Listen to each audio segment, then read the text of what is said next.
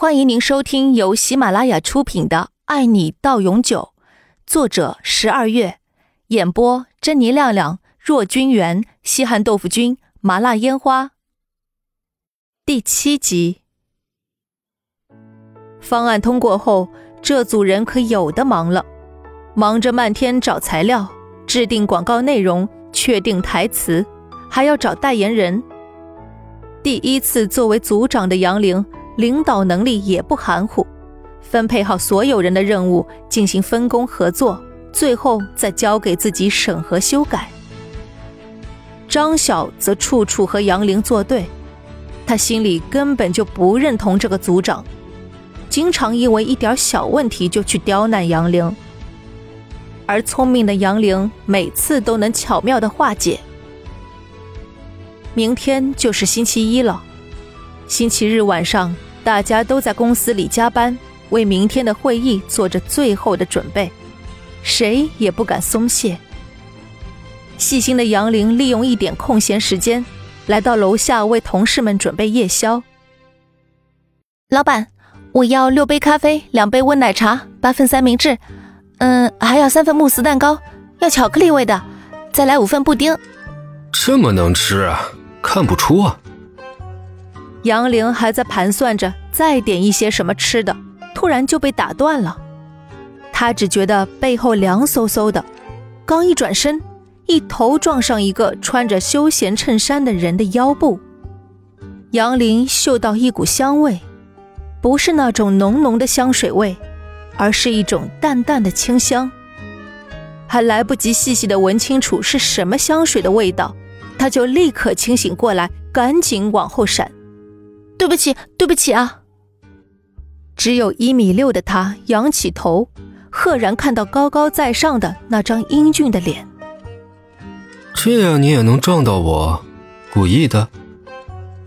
李明轩嘴角微微扬起，心想：怎么和那些庸俗的女人一样，为了引起他的注意而装的这么楚楚可怜吗？喂，是你莫名其妙的站在我后面的好吗？鬼知道你在我后面干什么？啊，我知道了，你一定是偷偷跟踪我。望着李明轩高大的身材，杨玲还是有些畏惧的。不过，虽然他是自己的上司，但也不能吃亏，不能让人家白白欺负啊。李明轩又笑了，哈哈，我下班来买晚餐。就看到你在这点餐了，还点那么多，吃得完吗？你们几个，还是你想吃？拜托，我们几个人晚上可是要搞通宵的，还在改方案和做最后的核对，应该要进补。我还没点完呢。老板，再来三份三明治和三份蛋挞，打包带走。杨玲大包小包拎了两手满满的食物。总裁，拜拜。Good night。这姑娘还是蛮可爱的嘛。正在赶工的同事们闻到美食的香味，一窝蜂涌了上来。我我要吃这个，还有披萨。杨林也拿走了自己的那份，边吃边继续奋斗了。他早已把茶餐厅邂逅总裁的事给忘光光了。他把目光移到张晓那边。看到他也在吃着自己买的夜宵，安静的工作着，杨玲满意的笑了。第二天清晨，张主管跑完步，早早来到公司为会议做准备。还未推开门，就看到办公室里一群通宵加班累到睡着的员工们，顿时他感觉心里一股暖意流过。大家为了工作都这么拼。以后业务部一定能更加团结，李氏集团也肯定能发展的更好。自己也是该退休的时候了。如果这次方案通过了，他就把主管的位置让给杨玲。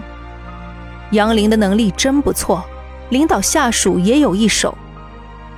张主管边想着，边跑到楼下为大家买早餐。会议顺利召开。